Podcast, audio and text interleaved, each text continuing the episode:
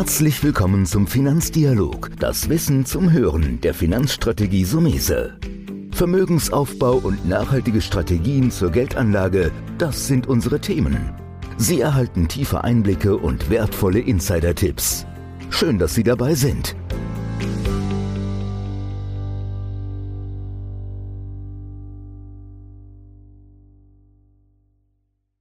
Wein als Investment. Heute im Podcast ein ausgewiesener Experte und einer der Weinkenner Deutschlands, bei mir, Valentin Brotberger. Herr Brotberger, herzlichen Dank, dass Sie sich die Zeit nehmen, heute mit dabei zu sein. Ja, ich begrüße auch von mir. Vielen Dank, die Gelegenheit zu haben, Herr Somese. Finde ich ganz toll. Und dann legen wir einfach mal los mit dem interessanten Thema.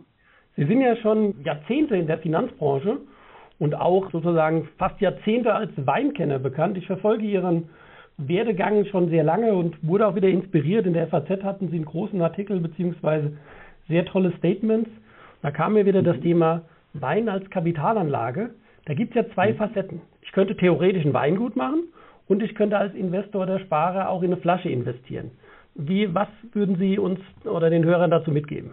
Vollkommen richtig, wie Sie das aufgeteilt haben. Und vielleicht noch mal so einen Schwenk. Ich komme aus der Finanzbranche, ja, bin aber auch schon genauso lange Weinkenner, habe dann 2008 mal ein Buch geschrieben zum Thema Wein als Investment und habe mich dann auch entschlossen, das hauptberuflich zu machen, quasi Hobby zum Beruf und bin mittlerweile in beiden Segmenten, also wie Sie ansprachen, Weingut zum einen, Weininvestment in entsprechende Investmentweine, man sagt auch Fine Wine Market tätig und da spezialisiert. Zur Anfangsfrage, Weingut ist natürlich etwas für größere Investoren. Da reden wir von siebenstelligen Beträgen, um auch einen kompletten Betrieb zu kaufen. Das heißt, ein Weingut ist ja im Grunde nicht nur die Immobilie der Weinberge, sondern auch der, die Produktion und der Vertrieb und Verkauf der einzelnen Flaschen. Das ist ein Spezialthema, da sollte man vielleicht einen eigenen Podcast mal machen. Für den einfachen Anleger ist natürlich ein Investment in Weinen oder in bestimmte Weinkategorien erstmal vom Aufwand her weniger, den finanziellen Aufwand. Trotz allem sollte man sehr genau Bescheid wissen und sich auch schlau machen, was im Einzelnen diesen Markt ausmacht und wo es sich überhaupt lohnt zu investieren. Ja, ich, ich denke auch, dass das Weingut, das ist ja im Prinzip ein Unternehmenskauf. Da muss man ganz anders rangehen. Kauft genau. ja im Grunde ja ein Unternehmen. Wir konzentrieren uns heute so ein bisschen auf das Thema natürlich Wein, Wein als Investment. Um, ich sage jetzt mhm. mal, ich könnte jetzt zynisch sagen, wenn es nicht funktioniert, habe ich immer noch den Genuss. Aber wir wollen die Sache, genau. wir wollen die Sache ja auch mal ein bisschen beleuchten. Da gibt es einiges, worauf man achten sollte. Ähm, wie sieht es da beim Einkauf ein? Es gibt ja mittlerweile ganze Börsen, ne, die sich dem Thema widmen. Ich glaube, sogar in London ist da etwas. Mhm. Wie wird so ein Brotbäcker an den Einkauf, wenn er sagt, ich will jetzt einfach mal sechs, zwölf Flaschen als Investitionsgut sehen? Wie würde er daran gehen? Ja, das ist natürlich äh, eine Geschichte, wie kaufmännisch jeder weiß, im Einkauf liegt der Gewinn. Wie komme ich jetzt an rare Weine ran? Also natürlich ist der Endverbraucherpreis jetzt nicht unbedingt investiv interessant, weil da die ganzen Händlermargen schon drin sind. Wenn ich jetzt aber kein Händler bin und kann nicht günstig einkaufen oder rare Weine, zum Beispiel hier aus Rheinhessen von Klaus-Peter Keller, sind natürlich die großen Gewächse dieses Winters, die aber auch zugeteilt werden. Also ich habe auch als Kunde jetzt nicht die Chance zu sagen, oh, hallo Klaus, ich hätte jetzt gerne mal sechs Flaschen von diesem großen Gewächs. Wird nicht funktionieren. Da gibt es dann nur sogenannte Börsen. Das heißt, dass ich über, gibt mittlerweile Facebook-Börsen, wo ich mit einkaufen kann. Es gibt natürlich auch Auktionen, wo ich ältere Jahrgänge, auch jüngere Jahrgänge günstig ersteigern kann. Auf diesem Weg kann ich mir natürlich ein Portfolio zusammenbasteln, aber auch, wenn irgendwo ein Keller aufgelöst wird, in der Verwandtschaft, im Bekanntenkreis, da weiß man, der Opa hat Wein gesammelt, der Onkel oder wer auch immer. Und das mal von dem Fachmann prüfen zu lassen, ob da vielleicht interessante Schätzchen dabei sind, um die entsprechend auch vermarkten zu können. Jetzt haben wir natürlich das eine Thema, ist jetzt der, der Einkauf. Da gibt es aber noch zwei Komponenten, denke ich, die zu beleuchten sind. Das eine ist, denke ich, das Thema der Lagerung. Und das zweite, das könnten Sie im Anschließend vielleicht mir eine Frage oder meine Frage beantworten, ist, wie kann ich überhaupt verkaufen? Weil das Kaufen, sage ich immer scherzhaft, ist das Einfache. Das zielt wahrscheinlich auch wieder in die, in die Börsen rein, aber bleiben wir an dem Punkt, das A und O wird ja wohl auch die Lagerung sein. Ja, natürlich. Wir sprechen hier über jetzt nicht tägliche Trinkweine, sondern Weine, die auch 20, 30, 40 Jahre ohne Probleme äh, gelagert werden können, immer noch trinkreif sind. Und die müssen natürlich optimal, weil es ist ein Gut, das als Investment ja zählt, gelagert werden. Hierzu sollte natürlich eine dunkle Lagerung als erstes äh, möglich sein. Zum Zweiten eine gleichmäßige Temperatur im Idealfall zwischen 10 und 15 Grad, aber möglichst gleichmäßig und auch eine gewisse Luftfeuchtigkeit, denn die großen Weine sind nicht unbedingt mit Schraubverschluss verschlossen, sondern haben auch sehr gute Korken und die würden bei geringer Luftfeuchtigkeit austrocknen. Das heißt, so zwischen 50 und 70 Prozent Luftfeuchtigkeit sollte diese Lager, wo der Wein gelagert wird, haben. Die Möglichkeiten bestehen hier einmal bei großen Logistikern das einzulagern, äh, zum Beispiel äh, die Firma Hillebrand oder Hobersbett, da kann man für ein Euro pro Jahr pro Flasche ungefähr seine tollen Weine einlagern. Die sind dann auch versichert, es ist kameraüberwacht, diese Lager haben optimale Bedingungen. Zum einen, oder man hat einen privaten Keller, wie gesagt vom Opa oder von irgendeinem, von der Immobilie, wo entsprechende sagen wir mal, Bedingungen herrschen und da kann man den Wein auch entsprechend lagern. Mhm. Interessant ist natürlich schon auch zu berücksichtigen, auch wenn es jetzt nicht groß erscheint an Euro, aber auch die Lagerung verursacht natürlich Investitionen. Wenn man ein größeres Lager hat auch und einen eigenen Keller, ist natürlich die Idealkonstellation. Jetzt haben Sie schon angedeutet, Thema, wo ich kaufen kann, kann ich natürlich auch bei Börsen verkaufen gibt aber so ein bisschen natürlich die Angst, und das würde mir genauso gehen, wenn ich im Internet kaufe, ob ich nicht eine Fälschung kriege. Weil es gibt ja mittlerweile da draußen wohl auch einige, nennen wir es mal Raubkopien. Wie, wie kann ich das am besten noch umgehen, dass ich nicht vielleicht ähm, ja, das, den falschen Geist in der Flasche gekauft habe? ja, richtig.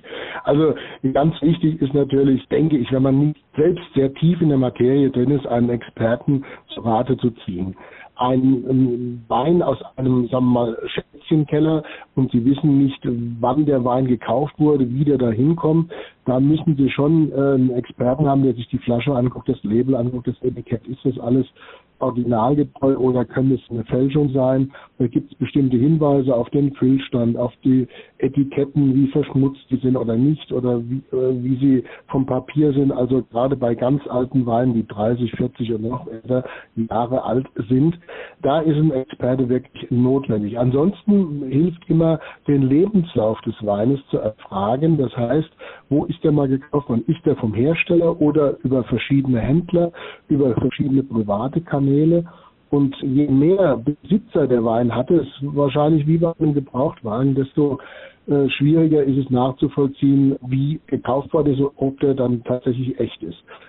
Gefälschte Weine allerdings, da gibt es da auch nur einen kleinen Kreis, sagen wir mal, der wirklich sehr investiv interessanten Weine, sonst macht sich der Fälscher nicht die Arbeit. Das heißt, wir sprechen da über die großen Weine aus Bordeaux und Burgund, die per se schon mal mehrere hundert oder sogar mehrere tausend Euro pro Flasche kosten. Da lohnt sich natürlich auch für den Fälscher die Arbeit. Jo, das ist, erscheint mir nachvollziehbar. Also zusammengefasst, im Grunde Gehversuche kann man alleine bestimmt machen, aber sobald man eine größere Sammlung anstrebt oder vielleicht auch größeres Budget investiert, kann ich das durchaus nachvollziehen, bin auch bei Ihnen. Da sollte man einen Experte an die Hand nehmen. In dem Fall mache ich auch gerne, empfehle ich Sie natürlich. Unter der Podcast-Beschreibung werden wir noch einen Link machen zu meinem Brotbäcker, weil mhm. ich sage jetzt mal, falscher Einkauf und keine Beratung kann am Ende immens teuer werden. Oder wie heißt das Sprichwort so schön, guter Rat ist teuer? Würden ja. Sie ein bisschen ein Fazit nochmal zusammenfassen, was so die größten Fehler beim Weinkauf sind?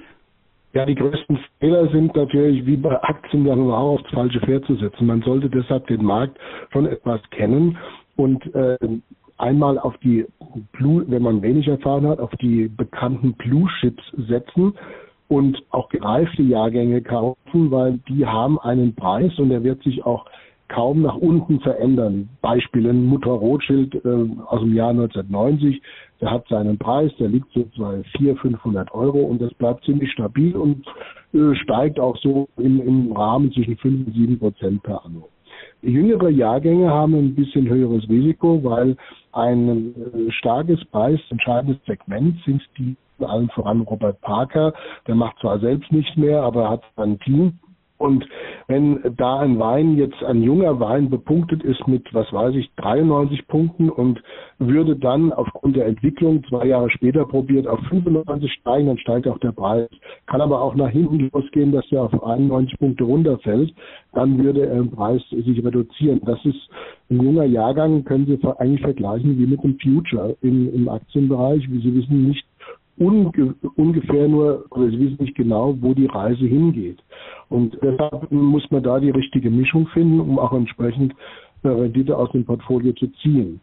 Ich sage mal, äh, Größenordnung sollte schon 10.000 bis 20.000 Euro sein, damit es überhaupt Sinn macht, ein solches Portfolio aufzubauen. Und es gibt tatsächlich auch Spezialisten, die das für einen erledigen und die dann auch anders einkaufen also auch unter Umständen zu Händlerkonditionen. Also es gibt die Möglichkeit, das alles selbst zu machen. Da muss ich tief einsteigen. Es muss mir Spaß machen. Ich muss jeden Tag irgendwie damit beschäftigt sein, so, fast so wie ein, wie ein Daytrader. Aber ich kann das auch anderen überlassen, die ein Portfolio für mich aufbauen. Also nicht wie ein Aktienfonds irgendwo im Depot, sondern richtig real gekaufte Weine, die auch entsprechend dann gelagert werden. Mhm. Jetzt haben wir, wie gesagt, die zwei Facetten, die ich nochmal streifen will. A, der Neuling und B, ein bisschen der Kenner. Würden mhm. Sie, ich weiß nicht, ob es ein Magazin für beide gibt oder was gibt es an mhm. Publikationen, wo Sie sagen, das ist einfach, ob jetzt Monatsheft oder ich nehme an, dass wahrscheinlich die meisten Monatspublikationen gibt. Gibt es da so, wo Sie sagen, das ist so die kleine, naja, Weinbibel will ich nicht sagen, aber ein Magazin, um es lohnt, den Markt dann ein bisschen zu befolgen oder um sich einzulesen? Also so ein Weinfinanzmagazin gibt es eigentlich nicht am Markt. Man kann sich da quasi nur über die Internetseite, über die Internetseite von Livex äh, oder LiveX, äh, Englisch, diese Plattform, die quasi eine Börse für Weine ist, da kann man sich erkundigen, da kann man Trends auch feststellen. Ansonsten lohnt es sich mal, sich verschiedene Auktionskataloge oder auch die Internetseiten, sich da anzumelden Auktionshäuser. Das muss nicht nur Deutschland, da wäre es die Munich Wine Company oder Kopp und Partner, aber auch international. Ecker Merrill ist eines der größten Weinhäuser, Weinauktionshäuser dieser Art aber auch Christie's oder Sotheby's. Da kann man sich einen Zugang verschaffen und kann dann auch da reinschauen, immer mal, wenn die eine Auktion haben, wie die Trends sich gestalten. Da kann man sich selbst erkunden. Aber so ein eigenes Magazin, so wie, wie jetzt, sagen wir mal, ein Wall Street Journal, das gibt es im Weinbereich nicht. Mhm. Okay, ja, das sind doch super viele Informationen. Das, das Netz macht es einem da leichter, das haben Sie natürlich wieder gut gesagt. Auch Absolut. danke hier für die speziellen Empfehlungen. Jetzt sind wir schon so ein bisschen am Ende. Gibt es noch so ein abschließendes Fazit, wo Sie sagen, hier, das ist so, ich will nicht sagen die Quintessenz, aber aus meiner jahrelangen Erfahrung, den Tipp würde ich nochmal so zusammenfassend unseren Hörern geben. Ja, also ich greife nochmal Ihren Satz vom Anfang auf. Wenn es nicht funktioniert, kann man den Wein immer noch trinken. Das ist das Positive. Ansonsten gebe ich den Tipp, neben den großen Blue Chips international bekannten Weinen mal nach Deutschland zu schauen die deutschen Top-Rieslinge werden auch international immer mehr gesucht und da liegt für mich ein entscheidendes Potenzial auch für die Zukunft an Wertsteigerung drin. Ja, das ich spreche hauptsächlich von den großen Gewächsen, sagen wir mal, der bekannten Winzer wie natürlich die Ospeter Keller oder Dönhoff oder Robert Weil, um nur einige, dann Edelsbüttel, J. Drüben von der Mosel. Das sind so Icons, die auch international sehr bekannt sind und die, denke ich, im Preis auch international durch die Nachfrage, die internationale, zulegen werden. Ja, das ist doch ein super Tipp zum Schluss.